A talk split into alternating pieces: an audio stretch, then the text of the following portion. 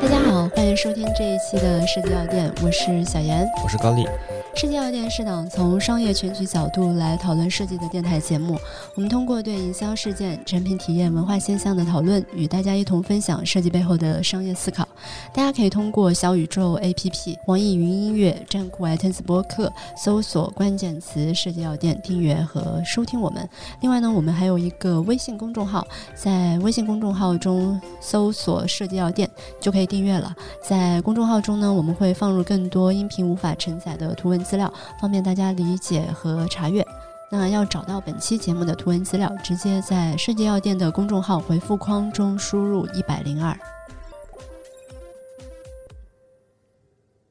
最近不知道大家有没有观察过自己或者身边的朋友或朋友圈的一些消费的变化啊？因为我们这期想跟大家聊聊关于内容消费的这个事情，所以呢，我们想从就是我们身边大家最近的一些消费的内容开始说起啊。先说说前两年关于我自己的那个内容消费的快乐的时光吧。那个时候，其实我是很容易从一些比较平价的，像小米或者 MINISO 这样打折的优衣库里面去找到一些质量还不错的、价格又便宜的这种货，然后由此可以带来一些快感。就或者像当年我们买扫地机，我不知道高丽还记得吗？就最早的时候，像 iRobot 那种扫地机。它是要八千块钱，但是小米出来之后，它其实能够把价格控制在两千块钱左右。所以当时八千多是旗舰款，对对对，八千多旗舰款，它也有四五千的产 品。对对对，但是它基本上是可以让这个价格至少是对半的嘛，所以当时就觉得买一件赚一件的那种快乐。我不知道你有没有过这样的一个时期啊？嗯，大家可以理解为就信息比较多，对，就是我们可以在各种维度，不管是像小米的这个叫做呃有品的平台。还是在什么各种的呃社区的分享里面，其实都能够看到好多以前可能没有那么发现的一些新的一些产品。对，呃，这里面有两类，一类是新开发的，一类是以前没发现的。是。然后像你刚才说的那个，可能就是要新开发的一些产品。嗯。所以在有品这个平台里面，他们的确是以这个角度开发了很多这样的新品。然后另外一类呢，就是我当时其实更多的是在关注于一些分享的社区，比如说。垂直于像电脑或者说三 C 数码产品的那个 Cheap Hair 啊，他们会把值得买的前身是吗？不是值得买的前身，那是两个网站。没有，我是说也是这个类型的嘛。嗯，Cheap 类型就是类型，前身就是前身。嗯嗯嗯。它只是叫做分享，就是他们呃用一些产品开箱。嗯。然后那个呢，可能就是叫做呃。价格比较贵一点的这种，因为价格比较贵的以前没有发现过嘛，所以他们可能会分析一下这种小众的一些产品啊，以前没看过。然后另外一个呢，就是呃值得买可能会更加大众一点啊。当然值得买的首页呢，它可能只是叫做一些低价的产品在做一些曝光，但是它有个社区啊，那个社区里面其实沉淀了大量的流量或者说叫做用户在里面啊，那里面的用户其实攒了特别多的。除了这个产品特别便宜之外，他们的一些生活经验分享，嗯，然后一些好的一些实用的一些产品啊，这样子一些内容，其实，呃，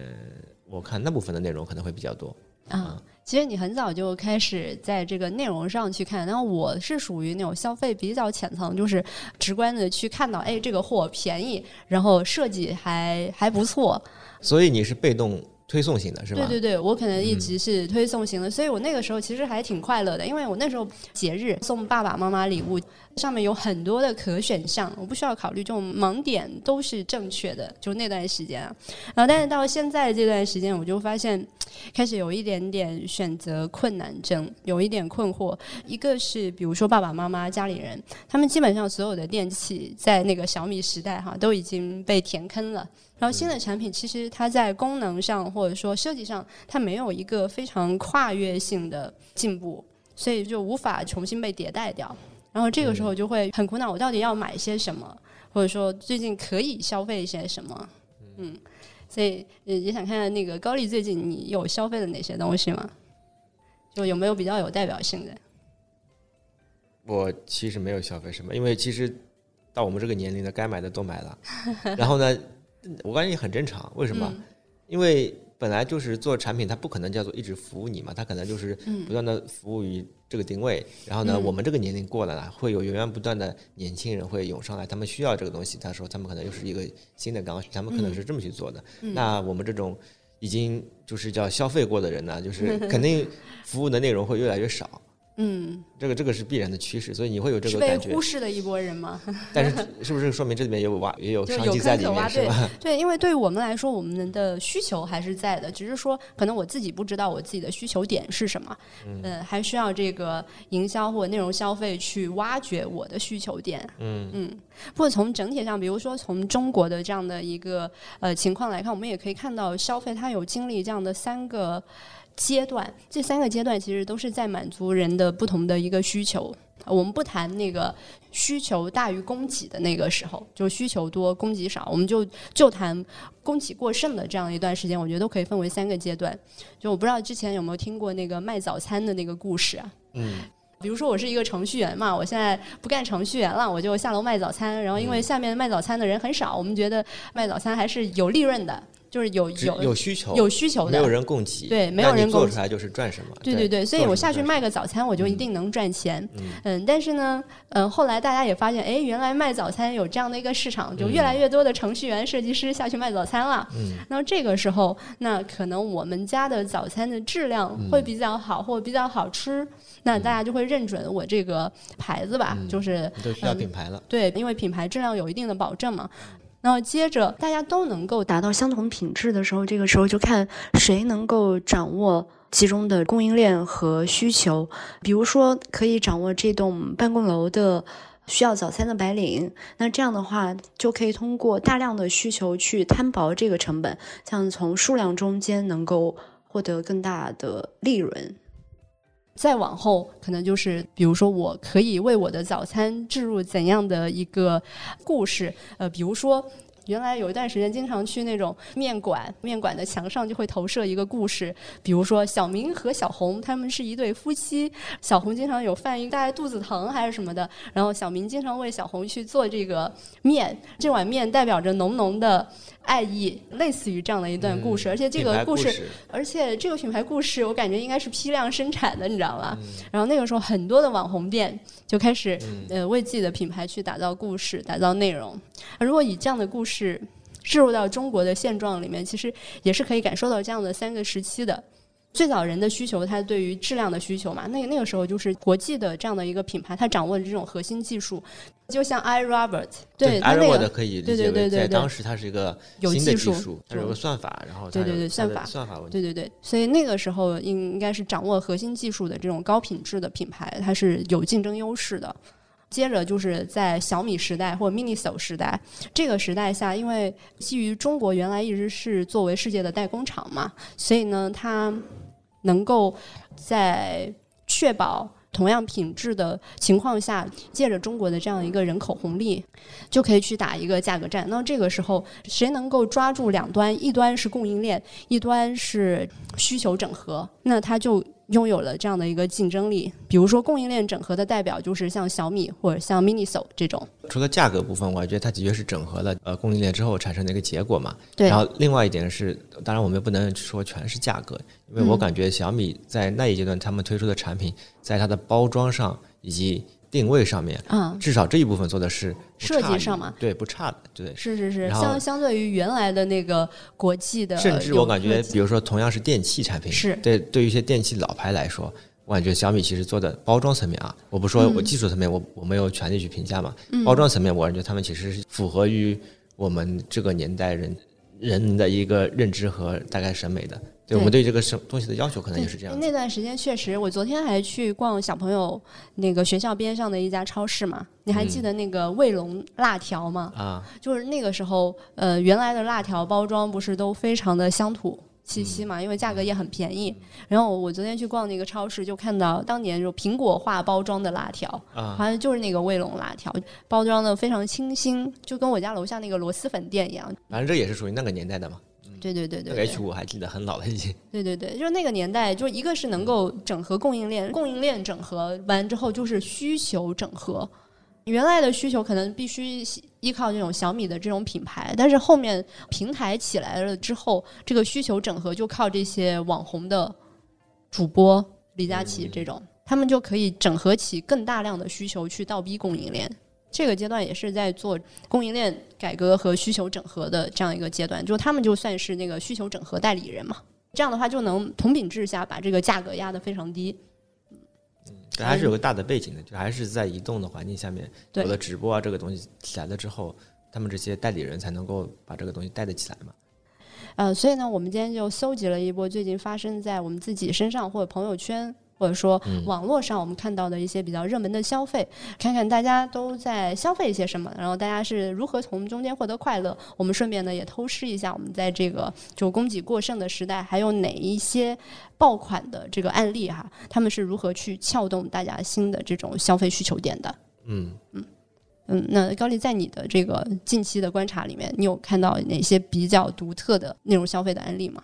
呃，的确，刚才我们也说到了内容这个关键词啊。不管前面的阶段是怎么分的，其实我们发现，在现在这个时代下面或者这个环境下面，内容其实已经成为了不管是消费还是哪怕是我们做游戏，我们去做产品，我们去做营销里面的一个非常核心的一个关键词。我们也认为，其实呃，内容的核心其实还是在于，在现在这个就是信息比较丰富的这个状态下面，可能是能够比较。高效的去抓住我们这些用户或者吸引到他们注意力的一个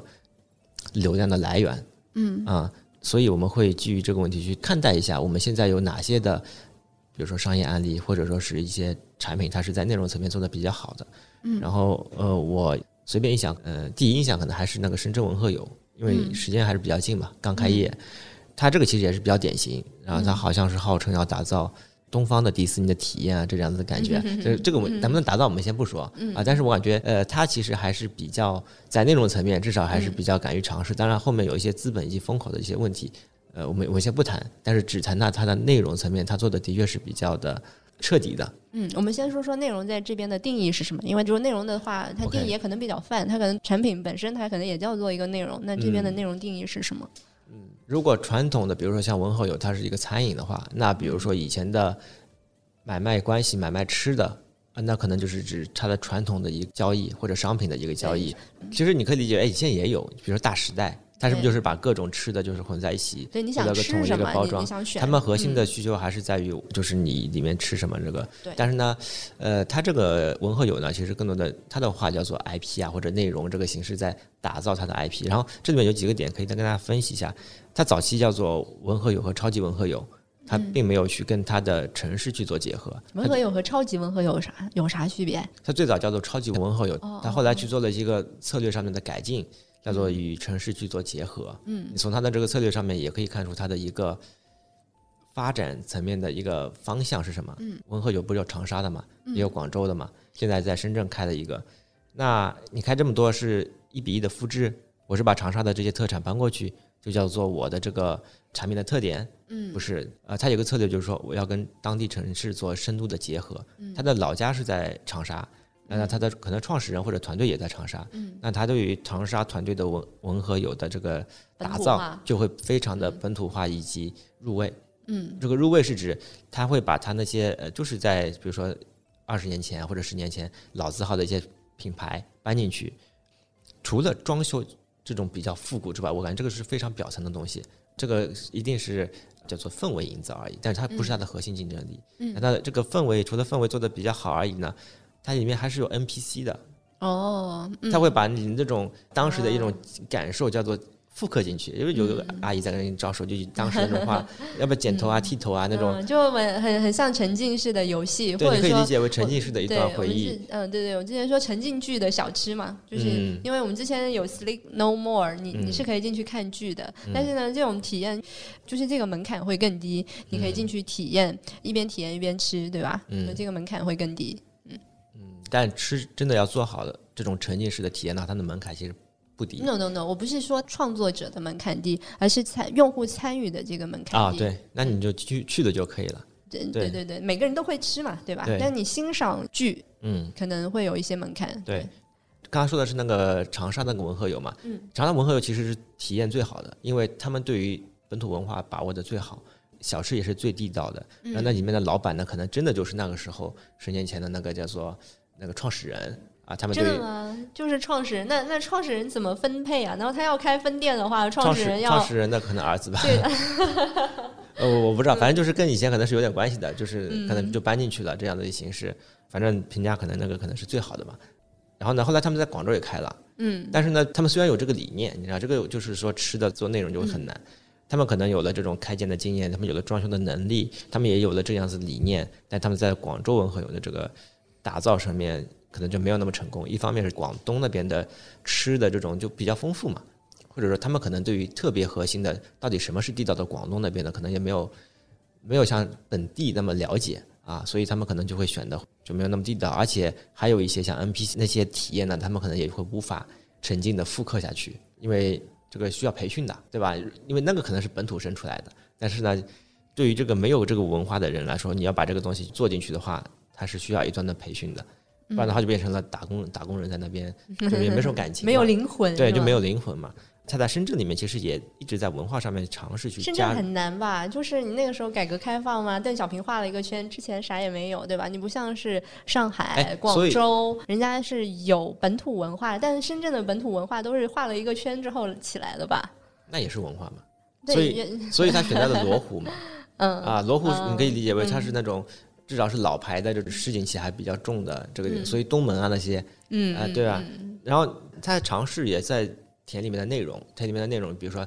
他的 B 一楼还有什么东门游戏厅这种主题内容的一些营造嘛，然后三楼有一个叫做什么和泡泡玛特联名的一个什么潮文化的一个场景，当然这个可能跟时代特征没有特别强的关联啊，然后但当是代了都，对，有点当代了。然后在那个刚才我们也说了，它有一个启梦的一个情景式的一个互动剧，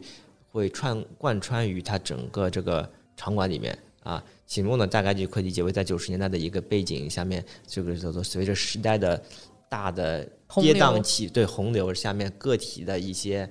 奋斗啊，这种感觉、追求爱情的这种嗯个人的缩影，对这个缩影的一一段回忆，然后又配合了他的这个风格以及罗湖的这样的一个定位，好像是能够唤起一些当时的一个感觉的。嗯，但是这是设定层面啊，对，就是这样子去设定的，大概就可以理解为这个就是我们刚才所说的内容。嗯，它跟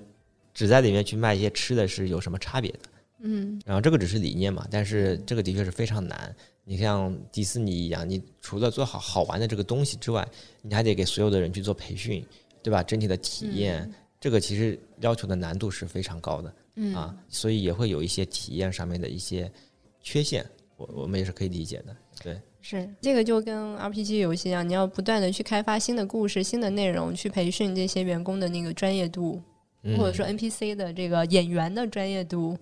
你的内容开发其实也需要一直在变，对，但是你可以通过运营的手段去做这种流量的维护啊。嗯嗯刚才其实我们也说了，它其实聚集了很多的网红嘛，嗯，对。但，我感觉“网红”这个词其实是对它结果的一个总结。嗯，我们我们都希望，比如说我们的这个，比如说店铺，不管是里面的还是外面的，它可能已经成为了一个网红。但网红是结果，但是内容可能是他们的做法，因为他们只有自真的就是把自己的这做产品或者说这个话题真的能够做出来了之后，嗯，它才能够有成为网红的可能。嗯，但是它有些店原来也是一些网红店吧？要看里面的产品是什么。嗯，呃，有，因为我就看到了很多几家，就是深圳普文化有的，是吗？就是我家楼下的饺子店，嗯它在里面是一个招牌，然后我都已经吃的吃不下了的感觉。因 因为因为我可能没有去现场体验嘛，所以我看的是那些 UP 主的视频，然后在他们的介绍里面说，哦，原来这家是那个什么什么的嗯网红店，我我本来要在那边去吃到它是非常困难的一件事情，那我今天在这儿就可以吃到了，所以我我可能没有现场去体会哈，但是我感觉它应该是也是在这个店的流量上有做了一个整合，肯定是有几个是，嗯就是高流量的，像茶颜悦色，它可能是到了深圳以后，啊，那茶颜悦色当时他说，哎，这家茶颜悦色就不消费了吧，反正到哪都有，是吗？对啊但。现在排队的就深圳的茶颜悦色最多啊。对吗？那可能是深圳最多吧，长沙可能对我看的是长沙那集，他说哎茶颜悦色，那就反正到处都有，那长我们就沙肯定是到先过。处都有啊，对对对但是对于深圳来说，那可能就是就是在还在排队的嘛。对，但是然后我看那个还有很多这种全国性的连锁，嗯，像那个元记水饺啊那些，就是就是我家楼下的，我也非常容哎。这个是有长沙本土化吗？还是深圳本土化？没有哈。不，深圳本土化是另外一个维度，嗯它可能有几个主打产品，然后它这次推的是生蚝这哦个、这个产品，然后呢，那你不可能全部打造成生蚝嘛，对吧？就就有有一家店可能是在做这个，呃，叫做生蚝的生意。那本身可能也有一些新开发的内容哈。对，其他的也会整合一些现在嗯嗯当代快餐嘛。是。你说到这个网红嘛，网红店的话，其实它下下面还有一家卖化妆品的，呃，就是嗯美妆集合，它是开在了这个文和友的下面，叫黑洞，它也是网红店嘛。然后它里面就会卖一些。高端化妆品的一些小样，或者说一些大的产品也有，然后加上了比较个性化的空间的打造，啊，然后让它就成为了一个刚才我们所说的网红之地嘛。它的入口其实也是非常有意思，因为我们一直在说它网红网红，那你说怎么去做呢？在核心还是在它自己的这个，就是不管是装修上面啊，还是自己的这种风格定位上面，以及这个选址上面。当时是做了一个地下的一个黑洞的感觉，可能就是通到了这个地下挖了个洞的感觉，就感觉上面可能是八九十年代的文化，对对对。然后你从一个黑洞下去，然后你就穿越到另外一个空间，因为那个化妆品店应该是空间就是那种太空感，太空感的黑黑洞嘛，对，时间线不一样，对。那跟它的内容其实也做了个呼应和主题嘛，对对对。那其实哎，这个感受就会就会好一些。然后它也是一个这样的网红店在下面。然后我这边也搜了一下，大概集美的一个定义就是，呃，美妆集合店。啊，它差不多就是属于一种就是新的一个零售的业态嘛，呃，是在十八到三十岁的呃年轻的大学生和白领的人群是它的一个主要的消费的人群，然后产品的定位呢也大概就是以国际高端的品牌以及功能性线路的一些美妆个护用品为主，提供美妆护肤的一条龙的一个服务，嗯，然后像刚才我们所说的黑洞、画眉。还有喜然这种类型，其实呃还有很多全国，其实都是在二零二零年下半年才开始涌现和纷纷成立的。可以理解为线上就是没有太多空间了之后啊，他们可能找到了一种新的一个发力点，然后他们又能够打造出一定的流量和空间。你想想，二零二零上半年疫情的压力给线下造成了多大的这种紧迫感？对吧？所以他们一定是要让线下的体验的独特性有别于线上。如果你是做传统的线下美妆，只是做展示的话，它的压力一定是非常强的。哪怕你是带美妆，就是但凡带一点体验的，哪怕你就在你家门口带的那种，有些试用，有些互动啊，其实在这段时间过得就还行。如果纯粹从销量的角度上来说，那可能都是去直播间了，就带货了，然后这部分被分流了一部分，那。怎么办呢？就是线下就是没有，但是但凡在体验或者是互动上面上有一些推荐的，他们就可能就能够把自己的货还是能够比较好的卖出去。有些销售空间。对，但这是比较简单的互动啊。嗯。但是你看，他他们现在其实就是找了一些新的一些概念和内容去做他们的一些流量。嗯。这类型的网红店也有很多，就我之前也看看过一家上海有一家化妆品店。又叫画眉化妆品嘛，然后它其实理念跟这个你说的这个集美是一样的，嗯，因为它的装修风格也是这种比较有未来感的这样的一个嗯一个装修。那我觉得从文和友和那个画眉化妆品纵向去对比它的时候，也发现有一些比较一致的这个特点。就首先第一个，嗯，我觉得一定是资源整合。你看哈，像那个文和友，它是整合了所有的这种网红店。它其实是引入了一部分网红店，然后自己在做一些配置嘛，所以它整合了网红店的这样一个流量。而像那个画眉化妆品或者像集美这类型的化妆品店，他们其实是整合的是什么？整合的是原来高端的化妆品，因为高端化妆品它本身费用比较高啊，它专门做的就是高端化妆品的这个小样。那这样的话，它就可以把成本平摊下来，然后又可以把这些高端的化妆品在这个地方做一个整合。这是第一个是资源整合，那第二个就是它可以带入这个体验场景化的体验，比如说文和友，它就是做一个八九十年代的这种城市缩影这样的一种场景。那画眉化妆品店带入的就是未来空间那种时尚都市，它最有特色的是二楼，它有。五到六个不同风格的一个化妆间，然后你可以把这些化妆小样，嗯，带到上面做一个妆容体验或者什么的哈。姑娘们其实是可以在这里面玩一天的，可以试妆。是吗？嗯，反正就相当于你去了这个空间，嗯，你看化妆解决了，对吧？逛那个艺术馆解决了，因为它整个场景就是一个艺术馆。然后分享朋友圈的问题解决了吧？顺便还给这个地方带来了流量。逛的时候，你一定是要让大家在这个里面可以拍照分享的，所以提高了整个你出门时间的效能，你知道吧？就像看抖音三十秒，你就能够体验到这种集中的爽快感。那这个地方也是，你去文和友，你在这个同一个空间底下，你可以吃到这么多不同的小吃。对吧？然后你环境又特别有特点，每个地方都有自己的这个特色，你可以拍照，你社交的问题也解决了吧？所以线下的整个空间，它就一定是要能够让人体验，可以分享，嗯，然后并且让他的这种花更少的时间，嗯，有更集中的爽快感，嗯，这样的店才能够可能在这个时代下生存下来。嗯，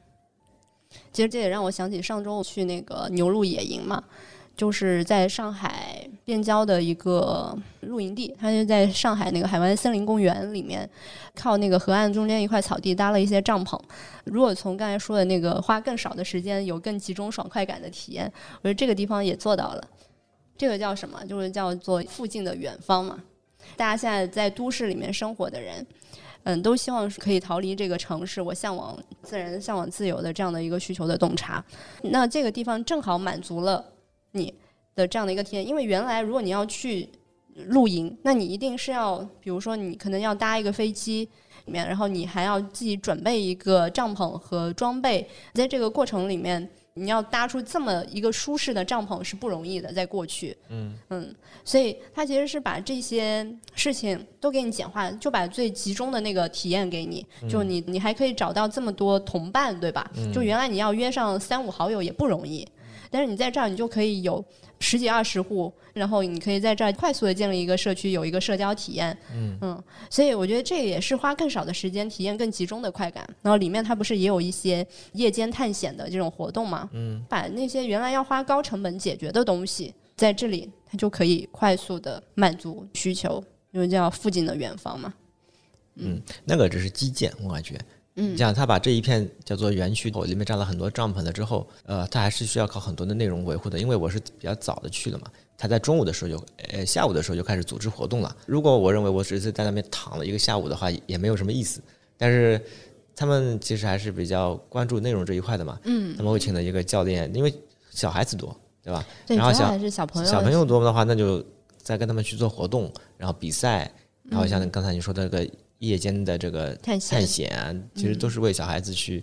去丰富的。然后晚上还有一个什么烤肉的活动。我我觉得它其实是在某种程度上是帮你的社交去牵线吧。就一个是它本身有内容可以体验，第二个小朋友在嗯在教练的这样引导下，小朋友之间也熟悉了，那他们就可以主主动的再继续他们自呃游戏嘛。就是可能只是用半个小时到一个小时给你起个头，大家通过这个活动热热身，对吧？后面你的整个活动你就可以自主去进行了，也没有活动完就回家了。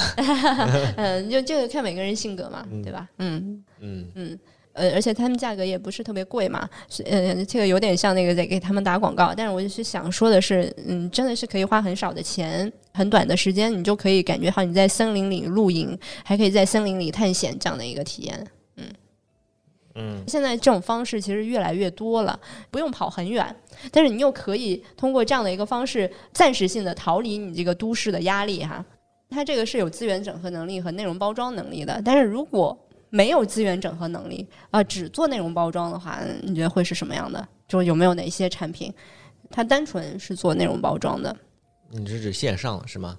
嗯，可以是线上，因为线下的话，其实它一定是要资源整合，对吧？线上的话，我这边举几个例子，或者我这边接触到的几个品牌，是我有点印象的，是前段时间的一个叫做唐岛的一个品牌，啊，它是做枕头的，你买了对吧？对我，我是我是买的，当然可能是有一些途径吧，它可能是通过一些播客上面的广告，反正我就看到了，嗯，然后这个这个我就不说了，就是它怎么做它的广告的，它人群这部分就先不说啊，因为因为它毕竟小品牌。呃，然后呢，它肯定没有这种集中式的产品曝光的这个能力。嗯，当然，他刚才说的这个话题，其实叫做它比较精准的投放到了一些可能是适合他的一些人群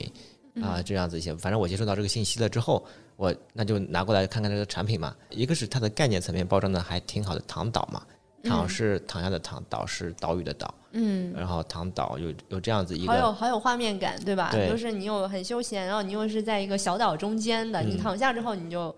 可以远离这种职场压力，就是有一个属于自己的一个小岛，对吧？对，嗯，这个是名字上的。然后另外一个是在包装上面，因为我们可能也是做设计的嘛，它比一般的产品要做的用心的多。嗯，是吗？对，因为有几个，一个是包装盒的设计的确是不错，然后另外一个是它里面的包装袋，因为你它是个枕头嘛，你外面肯定有个袋子，嗯袋子它用了一个叫做拉链的形式，然后你把这个袋子拿出来了之枕头拿出来了之后，你的拉链对口一拉，你就变成了一个提手，就是一个像那个手提袋，对环环呃环保袋，就是那种网格式的，可以像健身了之后那种的这种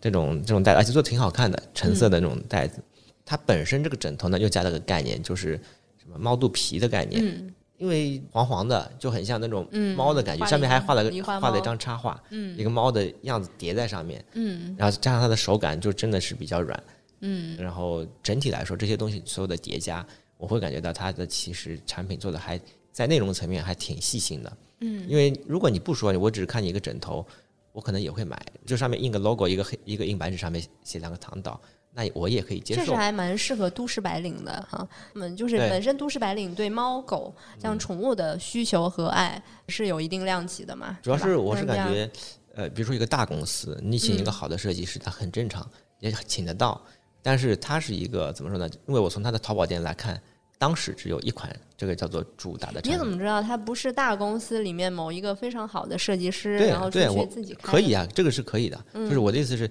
它其实是以这个角度在做切入，在做它的产品的，嗯而不是以前的叫做我真的就是去拿去拿什么泰国的橡胶，对吧？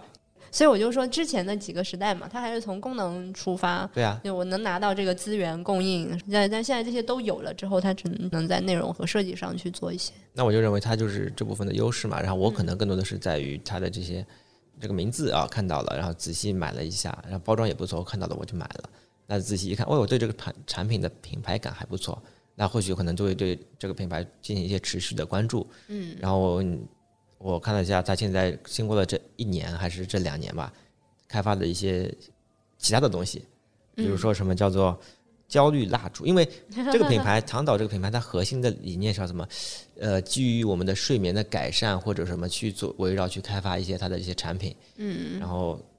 焦虑蜡烛，有人说可能睡不着嘛，焦虑嘛，嗯。然后它就是一个绿色的香蕉做成的一个蜡烛，你把它烧掉了，你的焦虑就没有了。嗯这种乱七八糟的，应该也没有什么销量的产品。呃，当然这个销量的确是很差。然后还有一些什么晚安手机支架，就是一个但销量很差，能说明它成功吗？不是我是意思，他为去开发这样的产品，嗯因为他会为他自己的主题去，这种肯定有成本的嘛。如果这个东西销量很差，他为什么还去做呢？他不就是为了围绕这种叫做这个品牌调性或者这个品牌围绕睡眠去开发一些？他可能是想用这个产品去解释他们这样一个 IP，、那嗯那他们未来 IP，对它有更高的一个价值，然后还有什么晚安销量不是目的。呃，还有他现在开发的一个什么呱呱凉被，反正也是嗯，叫做西瓜的西瓜的形式，对，去西瓜的外形的包装去做了它的这个凉被。嗯然后我看了一下，也是差不多这个调性。但事实上，我就在想，我没有看到它的广告，也没有被触达，但是我就因为他这些理念，我又重新叫做他获得了我这个流量，或者说我又看到了他这个点击。那这个其实就相比于以往的纯粹去做一些曝光，每次都要去投广告费，让你的一些新的用户去做定位、去做触达来说，它就高效的多了。而且它显然是一个小众品牌，小众品牌就意味着这可能是他们的一个更高效的一个合理的一个内容制作以及产品宣发的一个做法。嗯啊，所以我认为就是做内容这一块，其实更多的是在符合于新品啊，或者说你起步阶段，可能以比较小的方式在撬动或许这个流量的是比较有效的。嗯，其实这也是在每个人都有了一个功能睡眠枕了之后呢，嗯。你要再怎么给他们的那个床上再多添一个嗯，枕头，就再找的一个新的这种场景，通过这种情绪上的认同，嗯。嗯，情感上的认同，像这类型的，我之前还看到有有几个产品啊，像那个你知道那个叫放轻松，放嗯，轻松，按摩的是吗？啊，不是按摩的背，轻松那个是什么？放轻松，哦放轻松就就是那个松树嘛。其实它松树其实是没有，就有一段时间，你有没有发现那个绿植嘛，其实都还没有走入办公室，但是有一段时间它是属于功能性的走入了办公室，每一个人的桌上都会放那种超小的绿植，就比较小的绿，原来绿植都是比较大嘛。吸收辐射嘛。对对对，那仙给你一个吸吸收辐射收辐射的概念嘛，反正就是每个人办公桌上都有绿植了。那其实这个时候大家都已经消费过一波了，能养得活的人养活了，对对吧？养不活的人那些又淘汰了，然后可能也不会再买了，对吧？那怎样再撬动他们再继续买绿植呢？所以有一些绿植就加入了一些概念，然后绿植还是原来的绿植，可能包装上好看一点，但概念它的这个概念就叫放轻松，就是它就是轻松。嗯，那个那个松树，大家可以去淘宝上搜一下就可以看到了。然后还有呃，像卖苔藓。那就叫你家的那个私人草坪，这个东西就叫私人草坪，嗯，就其实就是一块苔藓绿植这样子。然后，但是它外观会重新做一下包装和演绎嘛，嗯，所以其实都是在原来的这样的产品的基础上增加一些新的概念，然后让白领已经全部有绿植的情况下，它还能够挤出一个坑位来，对吧？你刚刚说的这个其实叫做比较从概念层面在做切入的这样的产品嘛，嗯。我们其实也看到了很多，就是纯粹打概念的这个产品，嗯，它其实未必就是叫销量一定就很好，嗯，因为我认为如果你要做到最后的完整的体验的好，嗯，那你一定这整个闭环可能它都是要非常的叫做完整的，不管是像产品也好啊，因为如果你只是打一个概念，其实你可以做的非常的简单，或者说以更低的成本，比如说一些本子啊，或者一些形式啊，去把这个东西去传达一下，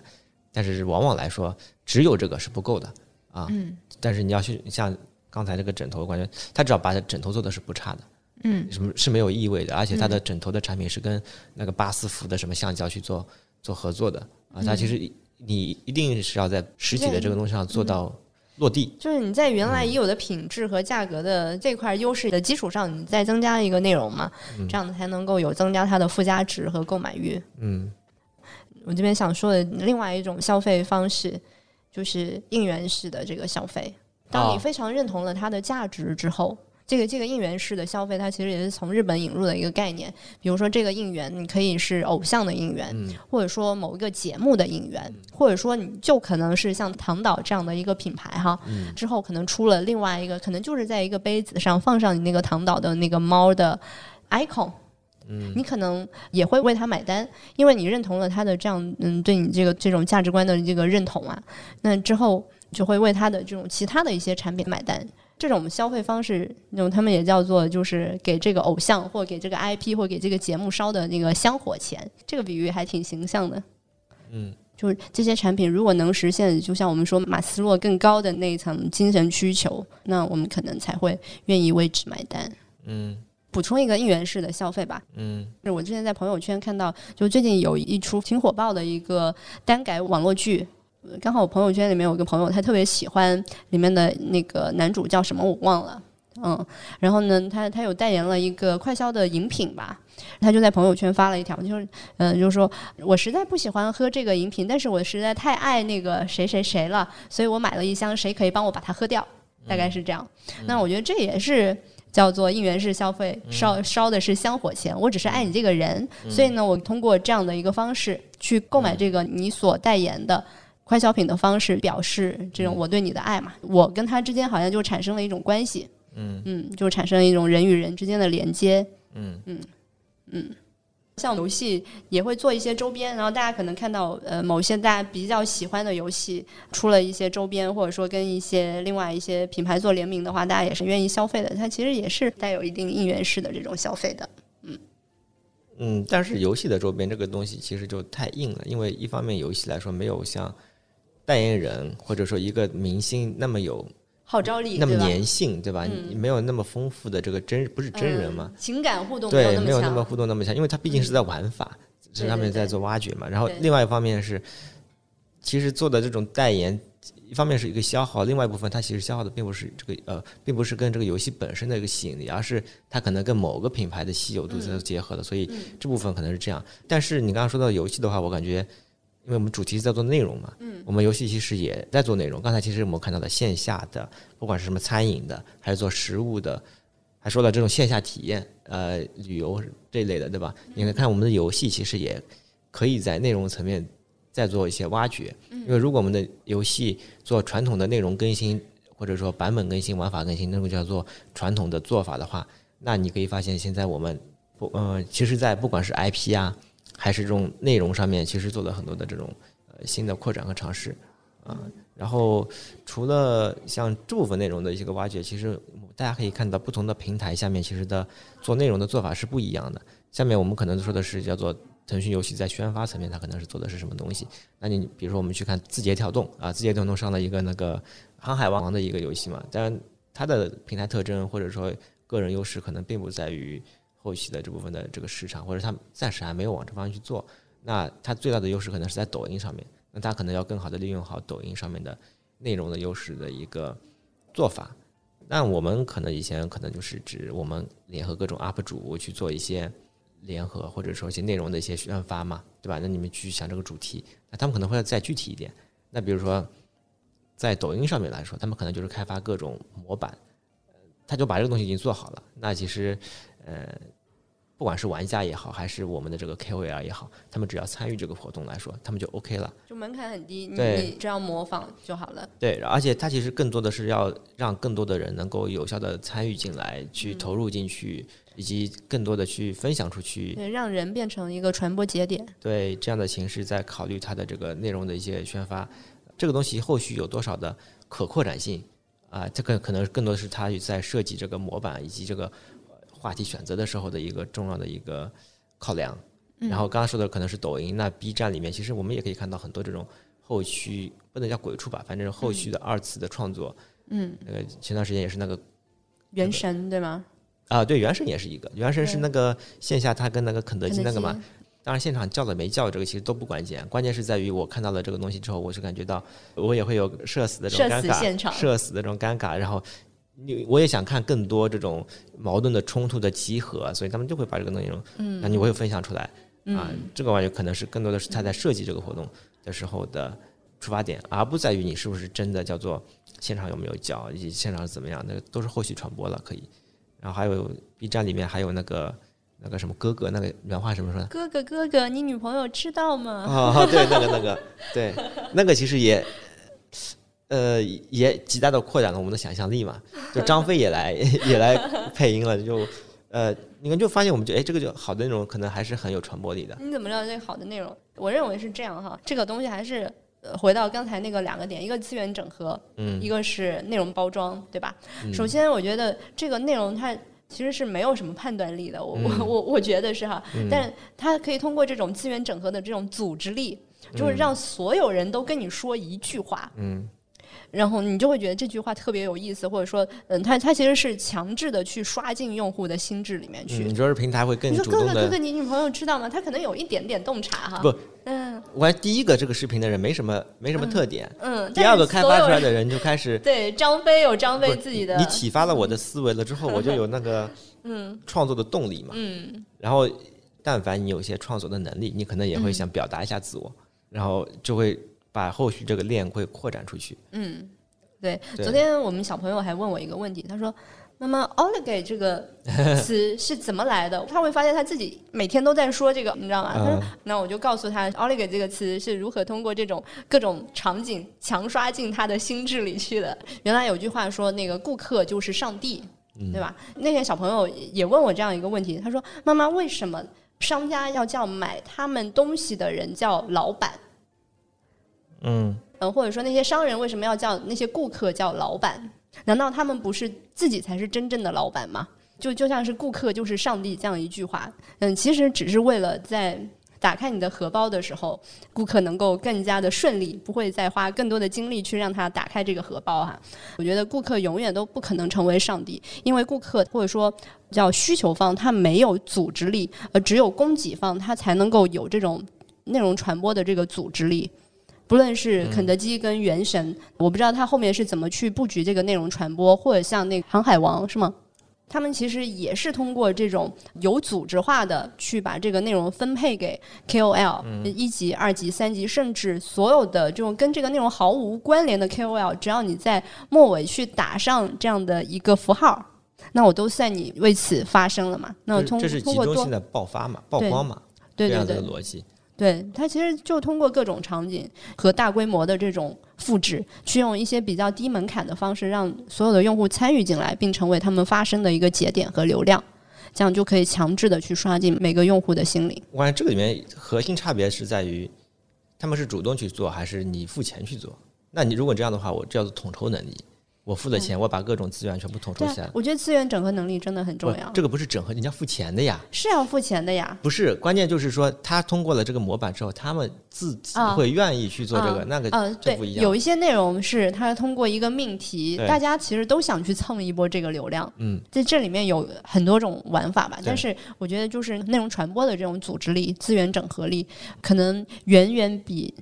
内容创作本身哈，可能会比内容创作本身更重要。但是内容它也是一个撬动点，但是它离不开这种组织力，不然的话，就像是那个你说那个放轻松也好，唐导也好，他们有非常好的内容，但是他们不一定有很好的销量，嗯对吧？它不一定很好的销量，所以我觉得这是两两手都要对不矛盾，但是是两手都要往前走的，就是呃，你懂得如何去整合资源、组织这种传播。那有可能会有比较好的销量，但是内容它肯定是一个更灵巧的一个撬动点。嗯嗯，但是我觉得两者都要有，才能够在我们这个供给过剩的这个时代，它才能够再撬动一些新的需求。嗯嗯嗯。案例我们说的差不多了，那你觉得对设计师来说有哪些可以帮助我们更好的去在第三个部分去体现设计师的价值的地方？第三个部分只是内容是吧？对，对，呃，相比来前两个维度来说的话，内容其实跟设计师的关联会更大一点，而且设计师的优势也会更大一点。这个我认为当然是好事。然后另外一个，我更多的是在在思考我们的工作的一个环境，或者我们要怎么去输出这一个问题上面。比如说我们刚刚说的内容，其实是有以后我们在做市场、在做营销里面的可能呃也不叫市场或者营销，就产品开发的时候也会涉及到的一个方向吧。嗯啊，因为如果这是趋势的话，因为核心来说还是叫做现在的年轻人以及现在的这个传播环境啊，我们对于要求这个内容的要求其实会越来越高。那我们其实就需要有开发这样的内容才能够获得到流量。那我们以后怎么去做我们的市场或者是传播这部分的对于我们的创意的要求、创意人的要求又是怎样子的？因为我以前一直在想，到底怎样才是做创意的流程或者是标准，或者说是能力要求？我们可以看到很多，比如说以前传统的，或者说哪怕也还是比较成功的广告公司的案例，他们其实还是在追求一个 idea 式的或者一个大的概念下面去做的一个，在做他们的整个 campaign 的一些曝光和露出。这样子的话，是不是在现在这个时代下面，它就没有那么多的优势了？因为它其实更多的是对于单个小的，或者说在于某种渠道、人群、某一种媒介下面的更加细致的创意的挖掘以及可能性的定制。就好比刚才所说的这个抖音平台下面，你显然无法通过一个或者创意去把它去做这么大的撬动。所以我也在想，这部分的创意部分的能力要求可能是怎样子。当然，我们可能会结合不同的公司环境去定制我们的要求，因为不是所有的公司都是叫做纯粹是依靠内容，我们其实还是有一些主动性的第一方的品牌性质的一个曝光，它需要的。那对于这部分的一个能力要求，它可能是其中一种叫做大的概念去做一些传播。那下面它可能还要配合一些单点的爆发能力的这个内容去做它的一些内容的布局。就是我们对于呃各个渠道、各个内容、各个方向的内容，可能需要有更加细致的了解。如果你真的要去做下去的话，因为它可能并不是制定一个大的一个方向和战略，我们很难通过一个不管是以前一个价值观的一个认同，就能够打动所有人。我这边的整个感觉还是还是还是延续的那个两个点，一一个是架构能力，就是如何能把这些资源或话语组织的这样一个能力。第二个当然是属于这种内容的包装的能力。其实这个这个跟我们之前的说的广告洞察其实都有一些近似的地方，也是我们原来的这个功底衍生下来的这样一部分嗯内容。就是为为什么？因为我们说了之前的这种品质或功能它已经满足的情况下，在第三个阶段，它就是一种内容的消费或情绪化的洞察的这种消费。所以这个消费的话，在一定程度上也会去改变了大家对产品这样的一个定义，因为产品本身就是能够解决人的某一种。需求或者问题，那呃，原来比如说杯子是用来装水的，但是在第三个阶段，产品的定义它可能就变化，它可能解决的并不是装水的这个问题，而是你的心里的某一个需求和情绪的洞察。那有可能在这个时代，嗯，内容本身它就是一个产品，就杯子不是一个产品，但是这种对于人需求的这种洞察或心理需求的洞察，它可能更更会像是一个产品。所以我觉得未来就是两个部分的内容很重要，一个就是一种嗯、传播上的这种组织力和对人的这种洞察力转化成的这样的一个内容。嗯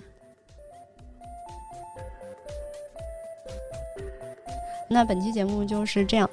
关于内容消费的这样的一个课题，或者说关于内容和流量这样的关系的一些课题，嗯，大家如果有兴趣的话呢，也可以在我们的公众号一百零二期下的留言板块跟我们讨论。然后也欢迎大家通过小宇宙 APP、网易云音乐、站酷爱单词播客搜索关键词“世纪药店”订阅和收听我们。好，那本期节目就是这样。好，拜拜，拜拜。